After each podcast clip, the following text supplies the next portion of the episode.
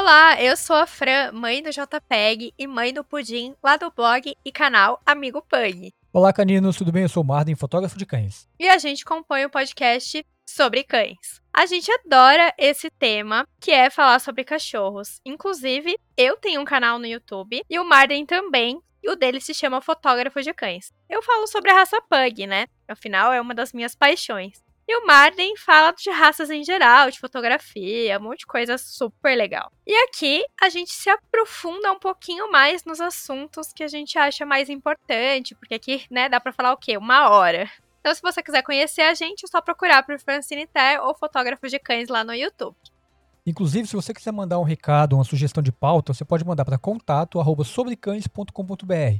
Assim, você participa da criação desse podcast também. E você também pode falar com a gente nas redes sociais, arroba sobrecãespodcast, no Instagram e no Facebook. E você também pode conhecer o nosso blog, sobrecães.com.br. Vai lá conferir, porque tem sempre conteúdos a mais daquilo que a gente falou aqui no podcast.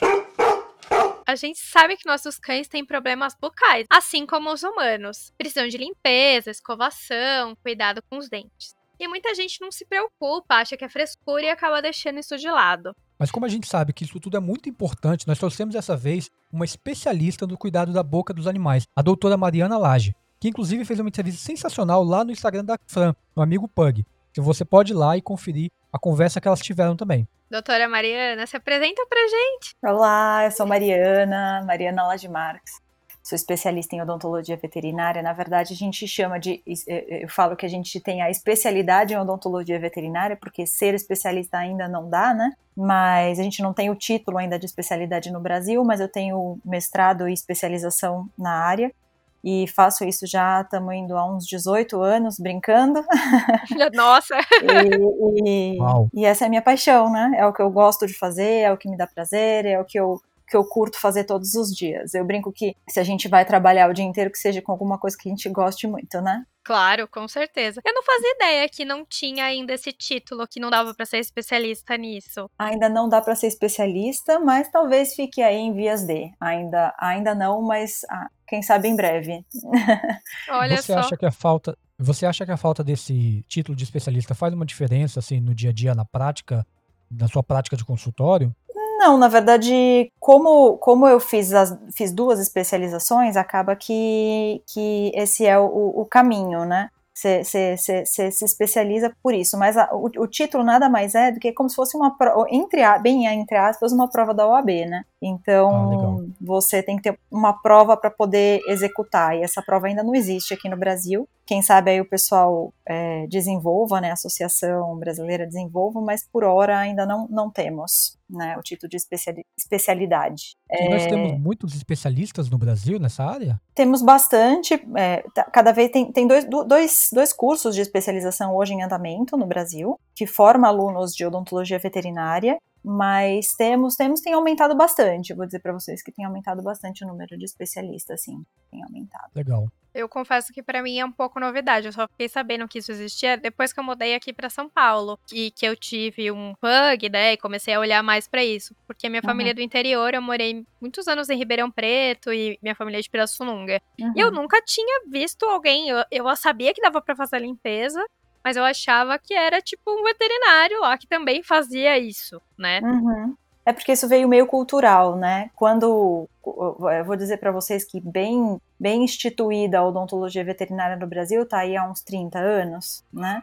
Quem começou, Uau, quem começou, é, quem começou com isso foi o professor Marco Antônio Gioso, que é, foi professor, hoje aposentado, foi professor lá da USP e ele foi o primeiro a ir para fora do país e conseguiu o título de especialista fora do país e aí veio para praticar aqui. Foi ele que, que ensino, começou a ensinar o pessoal, que devagarzinho cada um foi se especializando e devagarzinho cada um criando o, o, seu grupo de alunos, né? Eu acho que basicamente é isso, assim, é uma coisa que já não, não tem tanto tempo, mas foi uma coisa muito cultural, né? O veterinário antes, como não tinha um especialista, fazia isso no consultório.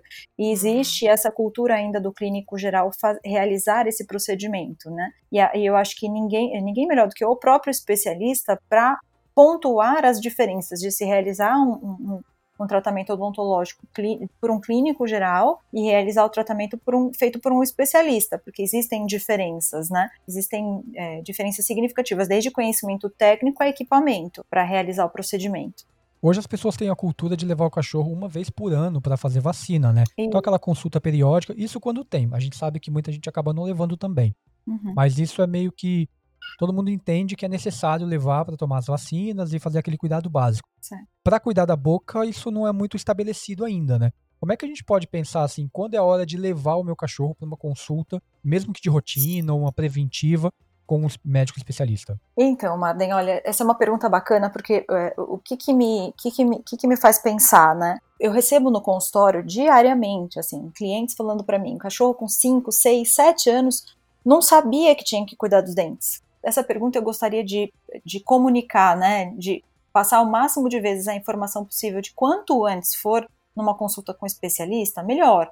Então, se o animal ainda for filhote, é melhor, porque o especialista ele vai orientar como faz a escovação, como é a troca do dente, quando prevenir, qual a frequência de visitas, porque assim, a gente sabe, até a gente discutiu isso bastante, né, Fran, no dia da live, é, os cães braxcefálicos, né, os pugs, os bulldogs, é, lhasas, shih tzus, são cães que têm focinho achatado, que têm mais predisposição, por exemplo, de cães maiores, cães grandes, que têm focinho mais alongado. Cada um vai ter o seu tempo, né? O cuidado que a gente tem em casa, o tipo de dieta que o animal recebe, vai fazer com que a gente exija visitas mais ou menos frequentes a consulta inicial, já quando filhote, ela vem exatamente para passar essa orientação para o tutor. Então, o que, que a gente vai dizer? A gente vai dizer, olha, se é um, um, um pug é um pug, é, um pug de filhote que veio para uma orientação de escovação, a recomendação é que vá para o consultório de seis a oito meses. Se é um Rottweiler, talvez eu fale para fazer uma avaliação odontológica cada ano e meio, dois anos, vai depender também da escovação em casa. Então depende muito. E essa avaliação inicial, ela é importante para a gente poder coordenar isso, né? Então, passar a escovação, passar a dieta, passar qual tipo de petisco, brinquedo, essas coisas que pode ser utilizada, que a gente Ai, recomenda, que, que, a gente não recomenda. Então, ir para um, um atendimento quanto antes, melhor, né? Não, isso é muito legal, né? Porque você também já fica meio que sabendo o que pode e o que não pode. A gente sempre tem dúvida do tipo, ah, será que isso aqui vai fazer mal pro dente? Será que isso pode acontecer uma coisa ou outra? Então, e é sensacional, né? Principalmente é. também saber como escovar o dente.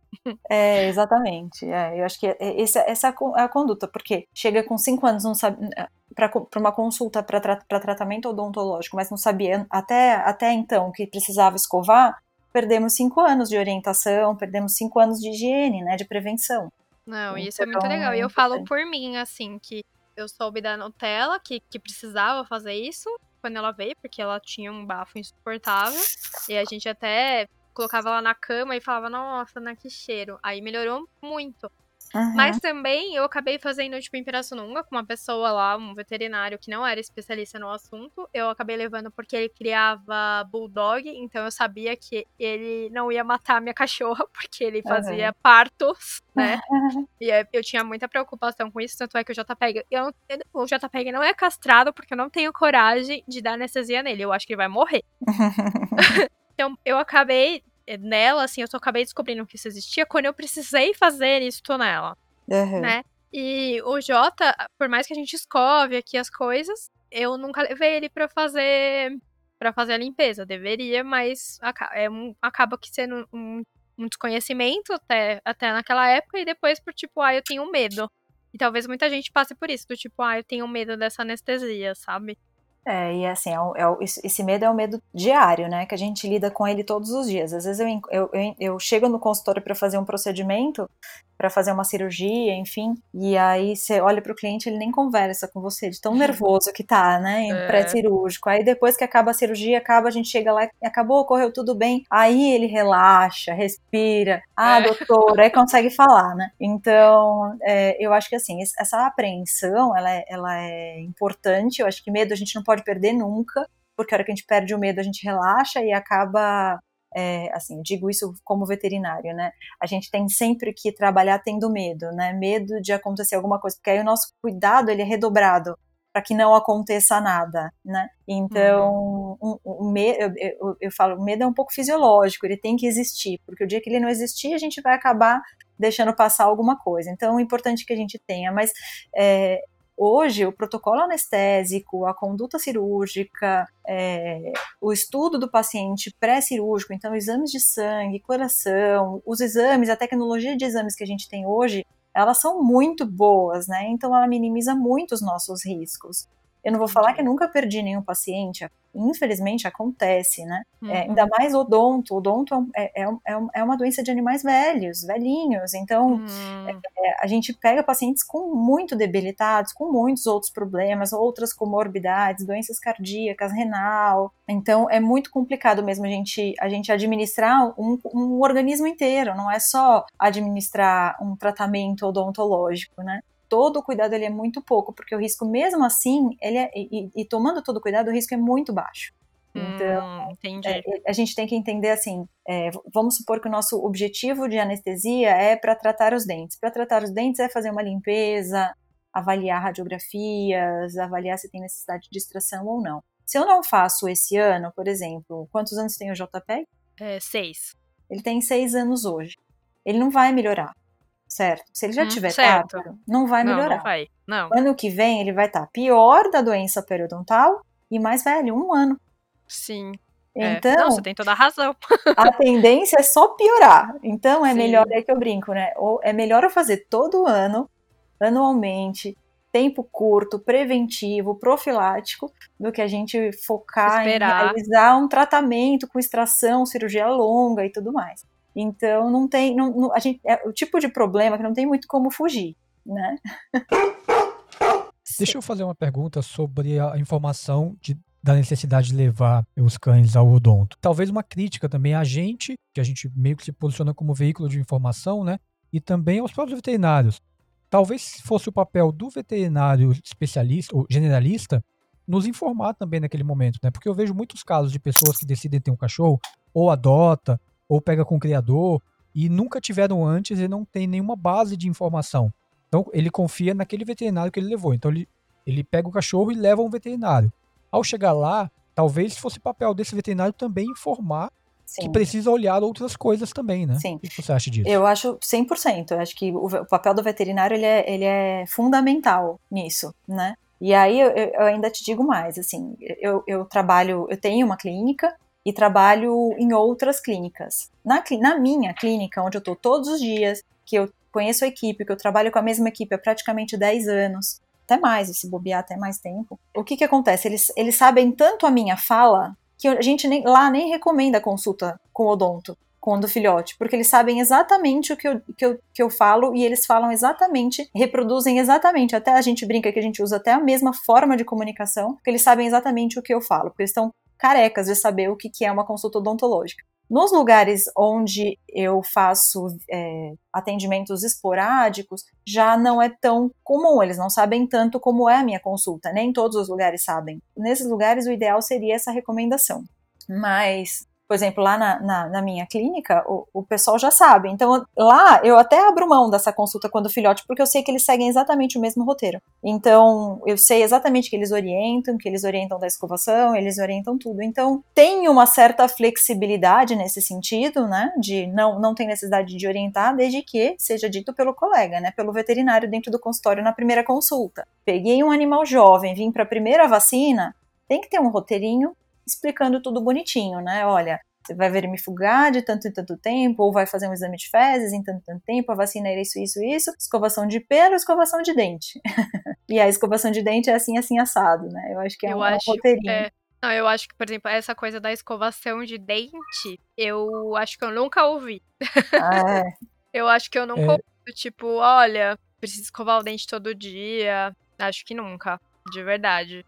Eu, nas, talvez nos primeiros veterinários que eu tenha ido, não. Na veterinária que hoje acompanha o Sam, ela, a doutora Gisele, ela fala dessa, dessa importância. Uhum. Então, assim, eu já tinha essa informação porque ela me falou. Ela não me falou para buscar uma especialista, uhum. mas ela falou: olha, tem que cuidar dos dentes assim, tem que cuidar dos dentes assados, vamos acompanhar, ver se vai precisar de alguma, alguma coisa muito específica tal. Uhum. Mas eu fico pensando que muita gente não tem essa informação e talvez fosse importante os próprios veterinários falarem mais. Né? Por, isso que eu, por isso que eu achei interessante, desculpa te interromper. Não, tá? claro. Por isso que eu achei interessante a história desse, do podcast, né? Porque quanto mais a gente puder comunicar isso, melhor, porque aí o meu trabalho diminui no sentido de chegar um paciente com 5 anos com muitas extrações para fazer. Porque é. se a gente tiver o foco preventivo, exato. Se a gente tiver o foco preventivo. Pode marcar. tiver o foco preventivo, com certeza vai ser melhor, né? Então eu acho Não, que esse é o, é o lance. Não, eu fico pensando em outras especialidades também, sabe? Porque às vezes, por exemplo, eu tô falando de PUG no caso, que tem muito problema ocular, que é bem comum, né? uhum. né? De ceratite, principalmente, de entrópio. E aí até eu gravei um vídeo aqui pro canal com um oftalmo. E é muito isso, do tipo, você tem o veterinário generalista, mas ele nunca indica os outros. Eu acho. Assim, nunca tinha ouvido, tipo, ah, eu acho que só indica quando é algo muito grave. Do tipo, ah, ele realmente tá com problema aqui no olho, ou ele tá com problema muito sério de pele, ou ele tá com problema, sei lá, ortopédico, e aí acaba indicando outros, outras especialidades. Mas acho que no, no, no fim, o generalista acaba ficando ali, cuidando até onde ele pode, e aí depois ele indica.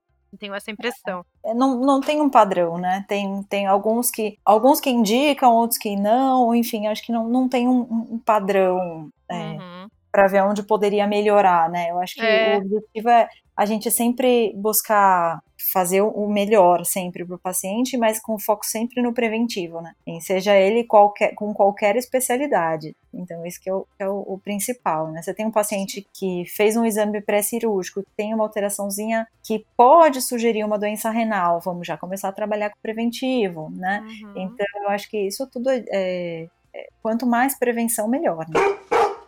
Quais as doenças bucais hoje os cães têm, ou são mais comuns nos cães que a gente tem aqui no Brasil? O que, que, que, mais, que mais você vê no consultório? 85% deles apresentam a doença periodontal mesmo. Né, que é a doença das estruturas que sustentam o dente. Então, gengiva, osso, ligamento periodontal, essas estruturas elas são lesionadas, diria, né, é, comprometidas por conta dessa ausência de escovação, que é a que acaba acontecendo.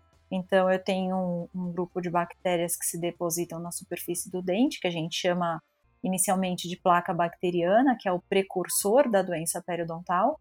É, ela se deposita na superfície do dente e aí, não, quando não removida, ela vai se calcificando e vira o tártaro, né? Que a gente conhece, conhece tecnicamente como cálculo dentário. Esse cálculo ele vai causando um processo inflamatório gengival, a gengiva vai perdendo a capacidade de proteger o osso e com o passar do tempo a periodontite, que nada mais é do que a perda, a diminuição desse osso, o osso vai se perdendo e o dente com o passar do tempo vai apresentando mobilidade e cai.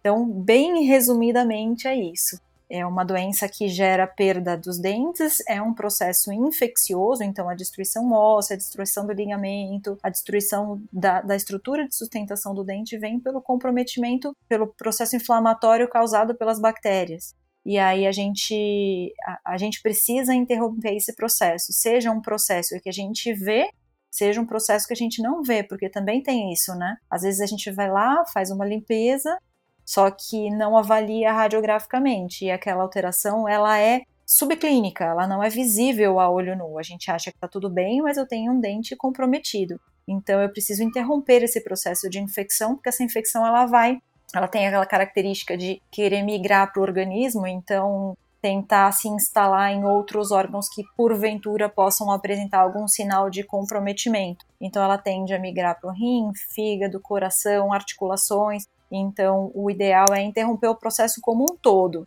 fazendo investigação completa.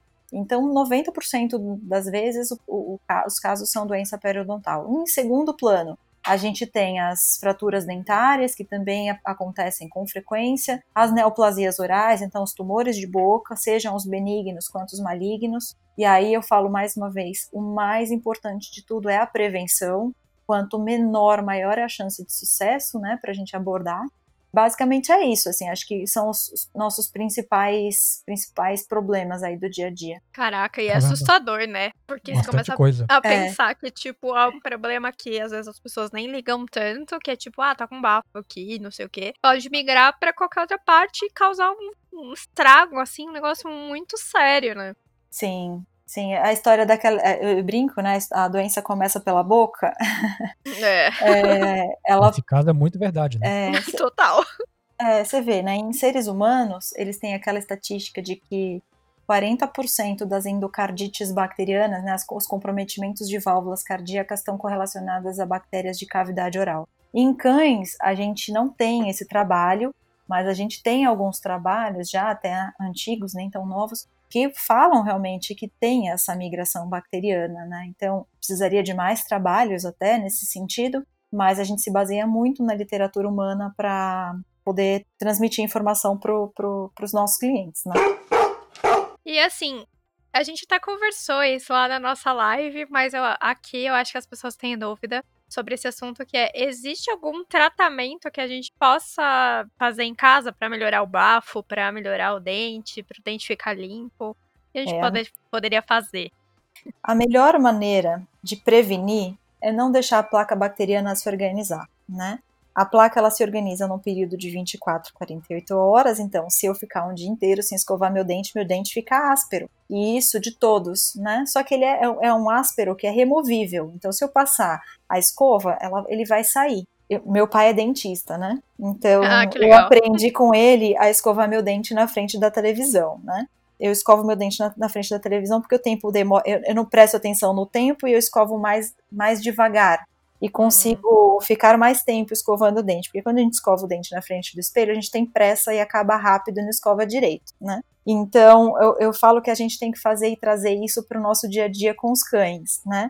Tentar sempre aumentar o nosso tempo de escovação e incluir a escovação no nosso dia a dia, né? É, escova o nosso dente, escova o deles, né? Escova o dele, escova o nosso, escova o da criança, escova o deles. Só não usa a mesma escova, por favor. Oi? Não, só não só usa a mesma escova, pelo amor de Deus. Também não põe no mesmo copinho do banheiro, tá? Por ah. favor. Pode deixar separado. Mas o preventivo, ele é muito importante. Então, escovar o dente é, é, é, a melhor maneira de prevenir. Só tem um jeito de escovar, que é fazer com que eles se acostumem de forma gradual. Então, ele tem que ser prazeroso para eles, né? E não tem coisa mais gostosa do que a gente parar cinco minutos do nosso dia para dar atenção para eles. Nem que seja depois da escovação, ganhe um petisco. Então, Boa. o objetivo é que a gente faça com que seja uma coisa prazerosa e que seja aquele momento que vai diminuir, inclusive, a nossa pressão arterial, né? Vai fazer com que a gente também relaxe e não seja estressante para o nosso dia a dia. E incluir isso, isso na, na nossa rotina. Todos os outros produtos, subprodutos, é, líquidos de colocar na água, pozinhos e tudo mais, eles são adjuvantes. Né? A prevenção efetivamente é o atrito da escova no dente. Pode ter pasta, pode ser sem pasta, mas o atrito da, da, da, da escova, das cerdas no dente vai ajudar. Então, essa é a melhor maneira mesmo de fazer a, a, o preventivo. Essa é a melhor forma. Ah, bem legal, importante mesmo. E esses produtos que prometem limpeza dos dentes e acabar com tártaro podem ser usados? A gente tem como eliminar o tártaro em casa mesmo? Então, não. Não, porque assim, o, tá, o tártaro ele acaba evoluindo para o espaço subgengival. Então ele não fica só onde a gente vê, ele está por baixo da gengiva. Então, qualquer produto, o que, que, é muito polêmico, existem produtos que removem o cálculo, existem é, procedimentos que não utilizam anestesia, e todos eles são contraindicados, por quê? Porque a sujeira, né, essa bactéria que fica no espaço embaixo da gengiva, continua se multiplicando. Então, o ideal é a gente diminuir carga bacteriana, mas limpar o que tem embaixo da gengiva. E a prevenção é a escovação, mas a partir do momento que já tem tártaro, não adianta escovar, porque o tártaro não sai. Então, se tem tártaro, é cirurgia. Não sei se eu consegui ser clara, né? Mais claro impossível. É, é assim, existem formas e formas de você realizar o tratamento. Se já se a placa bacteriana, que é aquele molinho, já se organizou e ficou duro, ele não sai mais, é cirurgia. Agora, se ele ainda está molinho, escovação. Agora, todos os outros produtos não são indicados porque a bactéria vai persistir lá se multiplicando no osso e é lá que eu preciso interromper o processo. Eu preciso radiografar para ver se não tem mais nada acontecendo e interromper o processo infeccioso do subgengival, do osso. É... Então a gente vai ter um cachorro que tem o dente limpinho, olhando por fora, mas por dentro não tá legal. Não. Por exemplo. Pão bolorento, né? Tá, é, Exatamente. fora bela viola. Exatamente.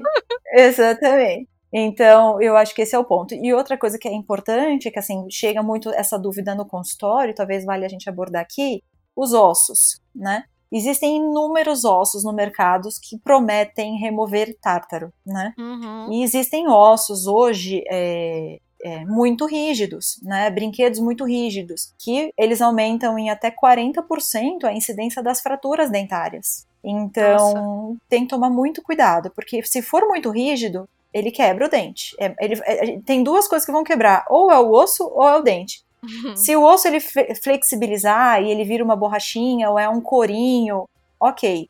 Agora, se ele é muito rígido, nylon, por exemplo. De nylon, né? é. Normalmente se ele é, é muito, nylon. É, se ele é muito rígido, de nylon, ou o osso natural, né? Aquela canela de boi, é, é, assim, totalmente contraindicado, porque aumenta muito a, fratura, a incidência de fratura dentária. Caraca. É, ontem mesmo fiz um, fiz uma, um, um, tratamento odontológico de um bulldog francês que eu extraí o dente por fratura por conta de osso de nylon. Então, totalmente Nossa. contraindicado. Vou tirar daqui, então. Já que eles não gostam muito desse, não. Não tem. Acho que não atrai tanto o cheiro, mas osso, é. super usa, a gente pode tentar usar marca. os nozinhos de os nozinhos de corda, né? Esses hum. que são mais molinhos ou as tirinhas Sim. de couro. Tem as tiras de couro que tipo de, de empresas mesmo que são é, empresas reconhecidas por produzirem produtos odontológicos que são indicados, né? Então dá para utilizar, não teria problema. Você tem alguma que você possa indicar? Olha, uh, dá para usar a linha da Virbac, a, a linha do, os tios da Virbac dá para usar, os Dentastics também dá para utilizar, uhum. que são um pouco mais molinhos e eles so, se soltam, né, se fragmentam. Então são algumas, algumas opções até para todo mundo ter uma ideia da, da, da, textura que eu tô falando, né? Que vale a pena a gente Entendi. usar. Dessas chiques aqui em casa não dura tipo dois segundos, é, então eu mas desencanei. é, porque e, e, aí entra a história do é um adjuvante, ele não é fundamental, né? Então assim, Entendi. assim, ele não vai, ele não vai ser eficiente nem perto do que é uma escovação. Infelizmente, tá. o, o foco é escovar mesmo. É, existem diversos tipos de ossos que a gente pode comprar nos e-commerce e tudo mais que, que eu tenho que me atentar? Eu olho para uma marca específica ou eu olho para um tipo de material específico? Eu acho que a gente, a gente pode buscar o material, né? Eu acho que o foco principal é buscar o material, buscar a corda, e aí a gente vai levar em consideração o tamanho da corda também. Não posso dar um nozinho de corda pequeno para um Rottweiler, porque senão ele vai engolir inteiro, né? É, tem que pensar também nos tamanhos, vira, não virar um corpo estranho. É, as borrachas são boas, existem marcas boas que produzem borrachas de boa qualidade, né? É, a qualidade a gente tem que avaliar muito. também não vou comprar um produto de, de dois reais no e-commerce que, que, que, se destrói e, e, fragmenta em pedaços, né? Então a gente tem que levar em consideração a qualidade, mas assim, o material é fundamental, né? Então uma borracha, tomando cuidado, obviamente, para não ter a ingestão do produto, e as cordas eu acho que são coisas que, que dão para ser apoiadas esse negócio que você falou de a gente ter o tamanho adequado é muito sério, viu, gente? Porque é. eu já é. passei por isso. É. O que é. aconteceu é que eu comprei um ossinho, ele devia ter uns 10 centímetros, e aí o Jota começou a morder e soltou uma das pontas. Aí eu falei assim: ah, vou cortar para ele não engolir essa ponta. O que aconteceu? Ele engoliu, engoliu. a outra parte inteira, gente. Nossa. E aí, isso me deu um desespero, assim, porque aí foi, tipo, de noite, no, no domingo, eu liguei pra veterinária, ela, calma, amanhã você traz aqui. E aí, nossa, aí foi, a gente ficou vendo o que conseguia fazer para ver se não precisava fazer cirurgia. No fim, ele vomitou esse negócio. Tá. O, o petisco, o petisco, o brinquedo inteiro. Mas, nossa, isso me deu um desespero. Porque eu falava, gente, vai morrer, eu vou ter que, vai ter que passar por cirurgia. Porque ia ter mesmo, se ele não tivesse vomitado, ia, porque ele nunca ia fazer cocô daquele brinquedo. Era muito grande é. para passar. E, e, sabe o que eu acho que é, que é muito importante a gente abordar? É assim: tudo e com qualquer objeto que a gente dê, seja brinquedo, tirinha de couro, a gente tem que, tem que dar sob supervisão. Você não pode dar virar as costas. Porque é até, até quando é a primeira vez, a gente não sabe qual é o comportamento do Sim. animal com relação àquilo. Então, toda vez que a gente oferecer qualquer coisa que não seja dieta normal, a ração e tudo, ela deve ser dada sob supervisão. Mesmo as tiras de couro, que são fininhas, que viram um chicletinho, né, depois que começa a umedecer, ela pode uhum. provocar engasgo.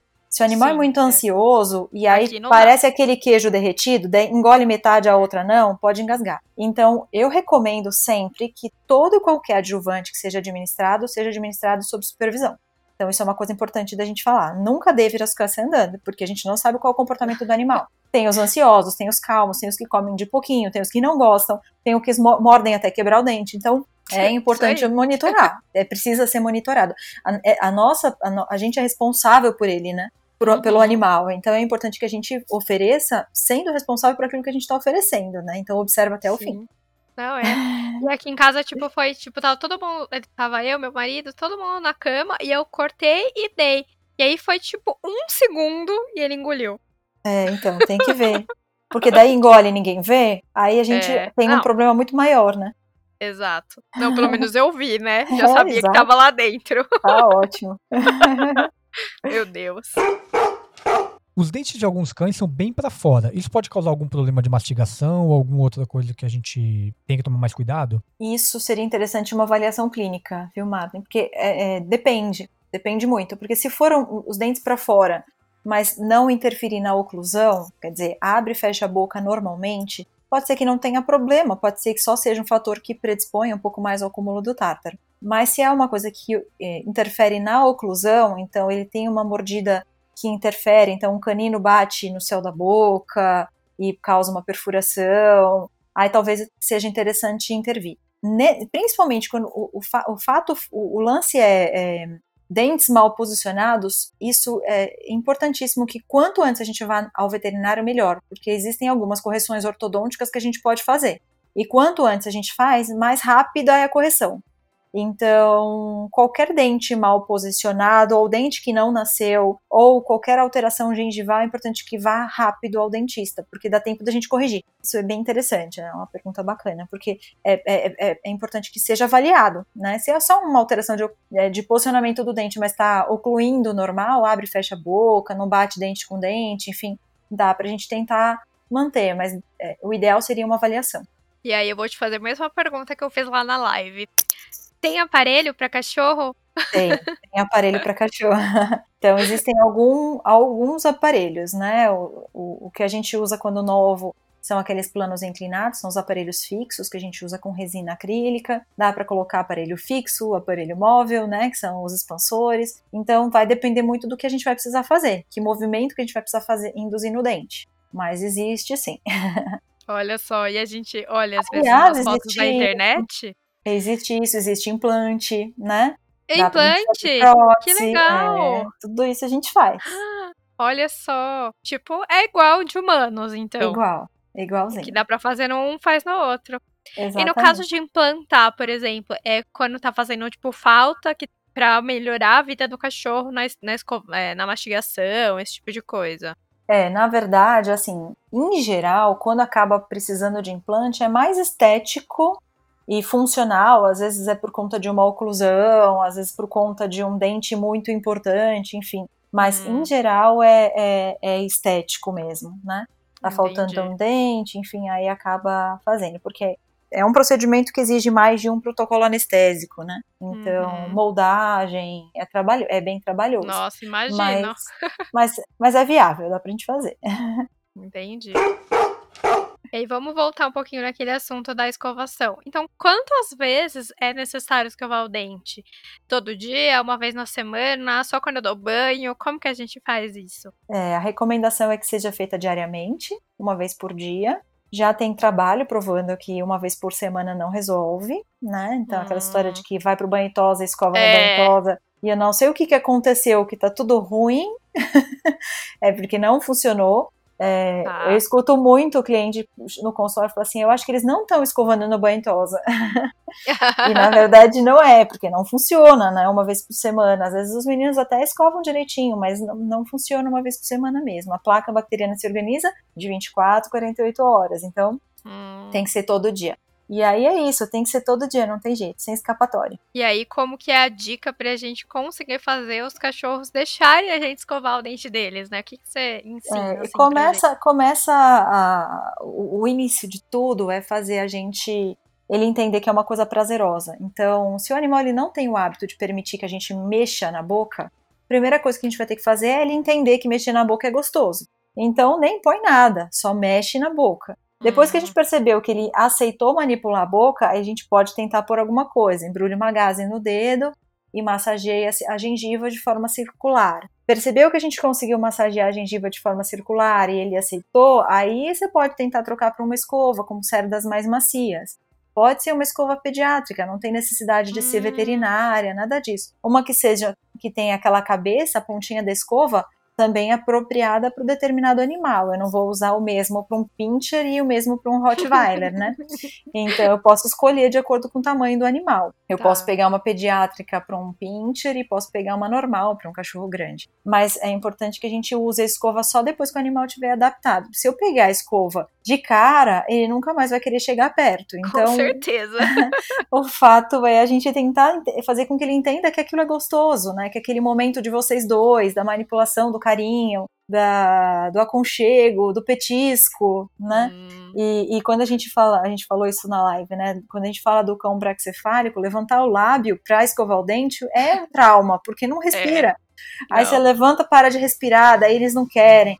Então não precisa muito. Põe o indicador dentro da boca pela lateral, né, entre a bochecha e o dente, e começa só a massagear com o dedo e dar o petisco. Uhum. Depois a gente evolui para uma para uma escova, para uma pasta, enfim. Eu acho que tem que ser uma coisa prazerosa, uma coisa carinhosa, né? Uma coisa gostosa. E aí você falou da escova, que pode ser de humanos mesmo, de acordo com o tamanho da boca. Sim. E, aí, e a pasta, você tem alguma indicação?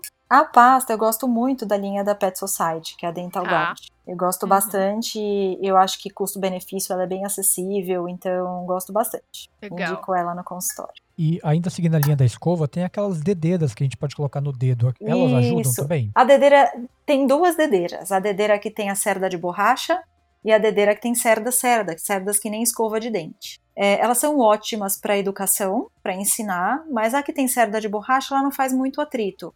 Então, se for pensar em termos de efetividade, eu, Mariana, particularmente prefiro uh, usar a gaze, né? Embrulha a gaze no dedo e massageia. Eu acho que é mais efetiva do que o dedal de borracha, né? Agora que tem cerda funciona bem, mas ela também é muito educativa. Ela é para esse período inicial da educação, né? Onde a gente está treinando, onde a gente está acostumando o animal à manipulação. Então... Essa de então cerda eu acho que eu nunca vi. Eu então, se, se, fizer uma busca no Google, acha. Ah, não legal. são todos os lugares que vendem mesmo, ela não é fácil de achar. Tem que dar, fazer uma busca no Google e procurar ver qual lugar que vende, porque não é qualquer Entendi. lugar que acha, não. Não é, não é tão simples. Eu acho que eu tenho um pote delas aqui em casa. é, não é simples de achar. Porque Depois... tava na Pet Love, a gente ganhou e tal. É. E é, é, um monte mesmo. É. Então, um tanto que ainda. É, então, se for com as cerdas, ela é boa. Ela funciona como uma escova. Então é bom e é fácil de manipular. Então é tranquilo. Ah, procurei aqui. Achei com é. cerdas igual ou de escova normal mesmo. Isso, exato. Bacana. Bom saber.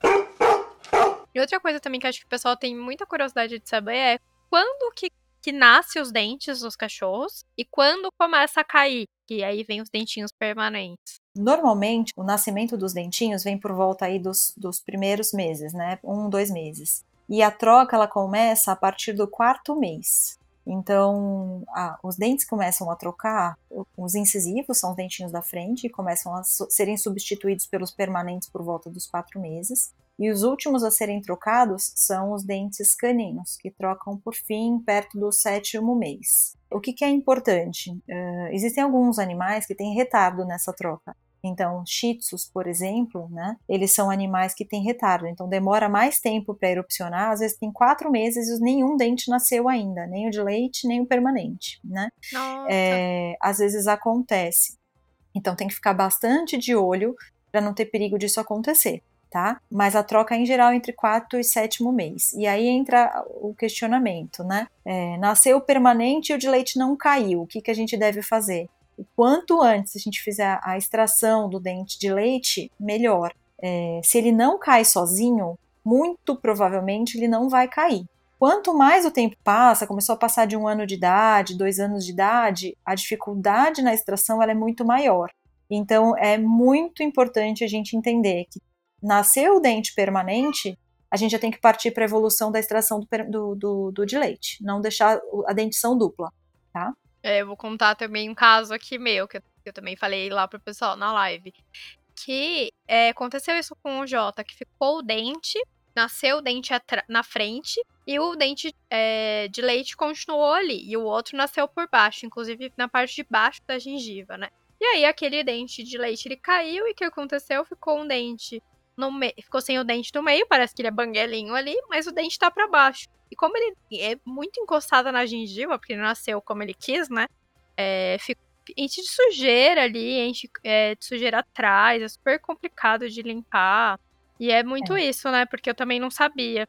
Exatamente. E, aí acaba, e aí... além de entortar o permanente, às vezes entorta toda a mordida, né? Porque o dente vai, o dente permanente acaba nascendo no lugar errado, né? Ou uhum. vai se entortando, você acaba predispondo o acúmulo do tártaro mesmo, do, do cálculo dentário. É.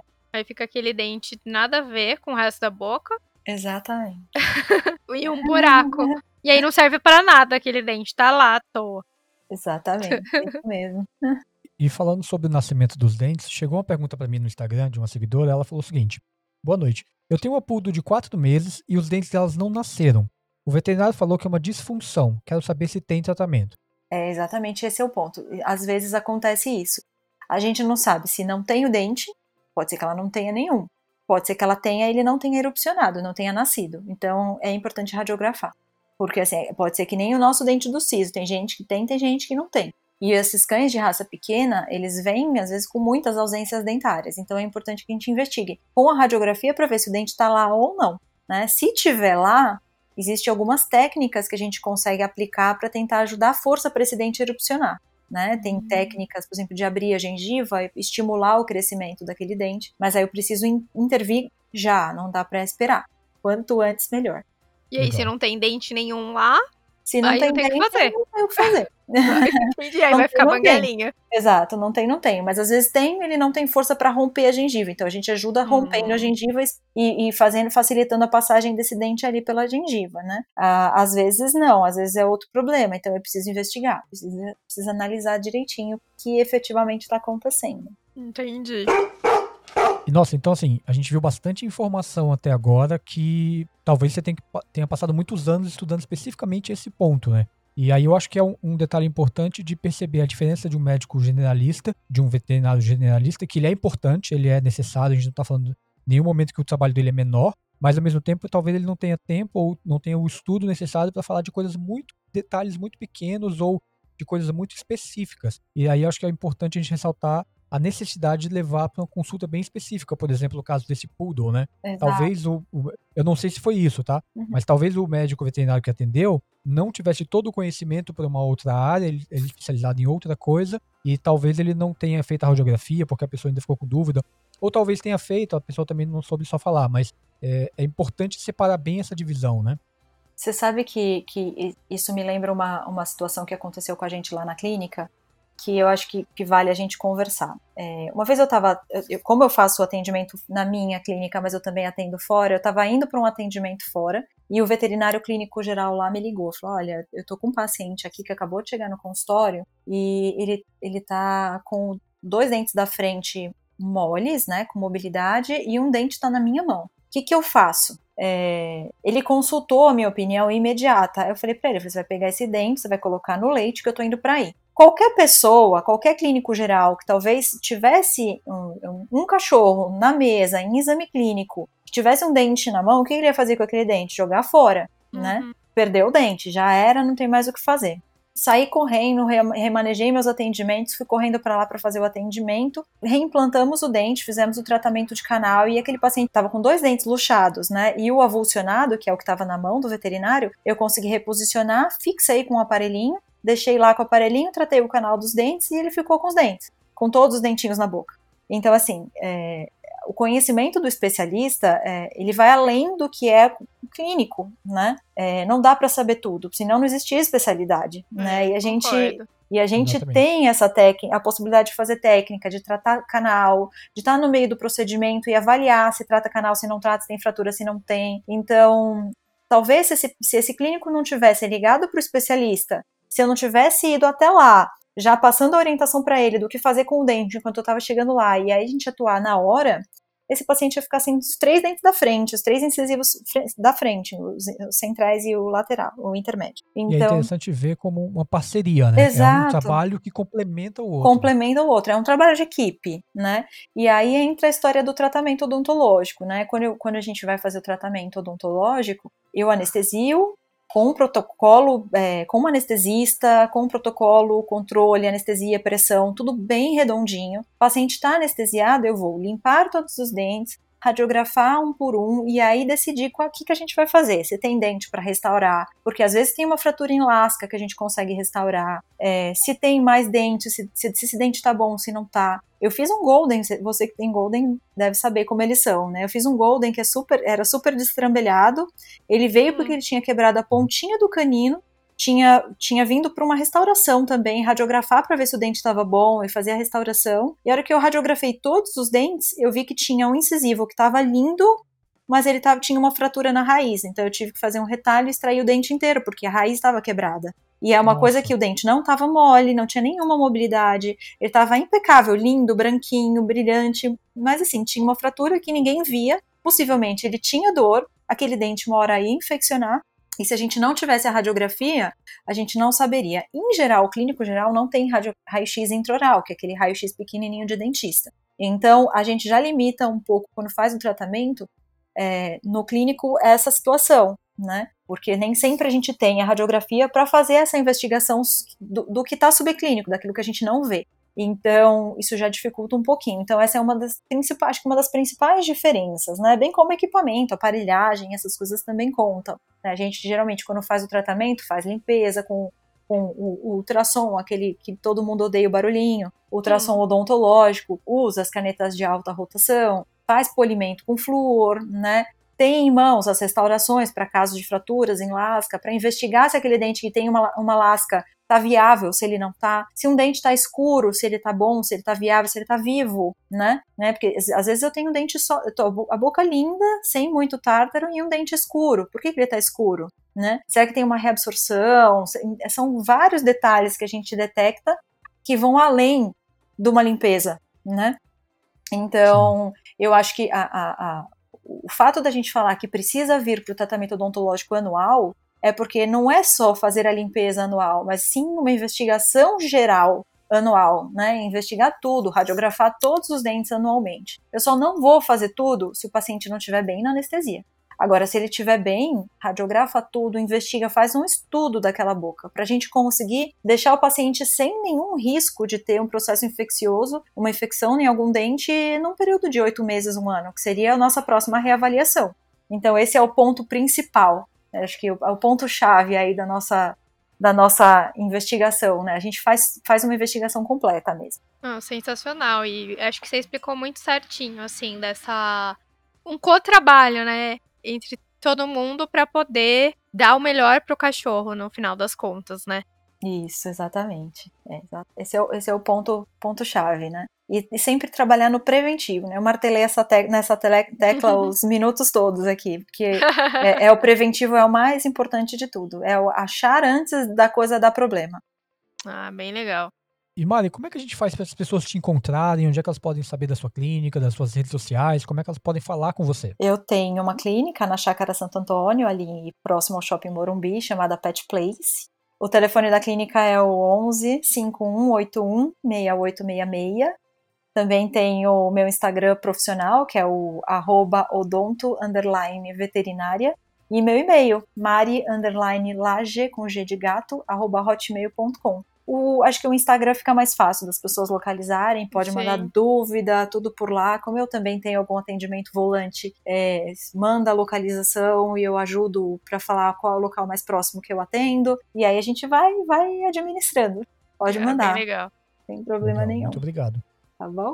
Fiquei muito contente com o convite, fiquei muito feliz mesmo. Eu gosto muito de poder divulgar a odontologia veterinária. Eu acho que quanto mais as pessoas souberem, menos pepinos a gente vai ter para resolver no futuro, né? É, cirúrgicos, eu digo. Então, quanto mais informação a gente puder passar, e isso é fundamental, esse é um trabalho muito importante, vocês estão de parabéns, porque eu realmente estou muito, muito contente de ter participado, e principalmente porque é, é o que eu amo, né? É o que eu gosto de fazer mesmo. E a gente também ama muito o assunto, sabe? E a gente gosta de passar isso para as pessoas poderem é, se orientar e para buscar uns profissionais certos que possam trazer uma melhor qualidade de vida. E assim, até então, quem não sabe, ah, eu não sei que isso existe, mas agora não tem desculpa, né? Porque sabe. Sim, exatamente. Agora, agora a gente divulga para todo mundo o podcast para a gente poder passar bastante essa informação. Quanto mais a gente ouvir, melhor, né? Não é? Demais. Muito bom. Mas a gente Parabéns. agradece muito a sua participação aqui. Foi bem instrutiva, assim, foi. A gente trouxe Muito. muitas informações que nem passavam pela minha cabeça, que são importantes saber. E olha que eu já convivo com animais tem muito tempo. E, e ainda assim eu não sabia. Imagino que muita gente que vai ouvir também não sabe. Então é sempre importante divulgar o máximo essa informação. A gente tá bem feliz com a sua participação aqui. Que bom, fiquei muito contente mesmo. Muito contente. E vocês estão realmente de parabéns. Muito legal. Obrigada. e aí, gente, vocês podem mandar algum recadinho que vocês quiserem. Directs, comentar nas nossas fotos, comentar na foto deste episódio, alguma dúvida que vocês tiverem lá no Sobre Cães, arroba Sobre Cães. A gente vai responder tudo com muito carinho e a gente adora também quando vocês comentam. E também pode marcar a gente nas suas fotos, porque também nós queremos conhecer os pets de vocês. Marca lá, também a gente vai repostar no nosso Instagram. E não esquece de deixar o seu like. Se você estiver ouvindo no Spotify, marca no coraçãozinho lá, porque assim o Spotify vai entender que você está gostando do programa e ele vai indicar esse programa para outras pessoas também. Se você está ouvindo no iPhone, você pode ir lá na loja do iTunes e marcar cinco estrelas, dizendo que você gostou do programa e também nos mandar pautas, dicas do que a gente pode conversar aqui. E também você pode compartilhar com todos os amigos que amam cachorros. Muito obrigado, Mari, pela participação. Obrigado, Fran. Um Obrigada. grande abraço, caninos, e até o nosso próximo programa. Obrigada. Até. Um grande beijo meu, lambeijos dos pugs. Até mais, tchau, tchau.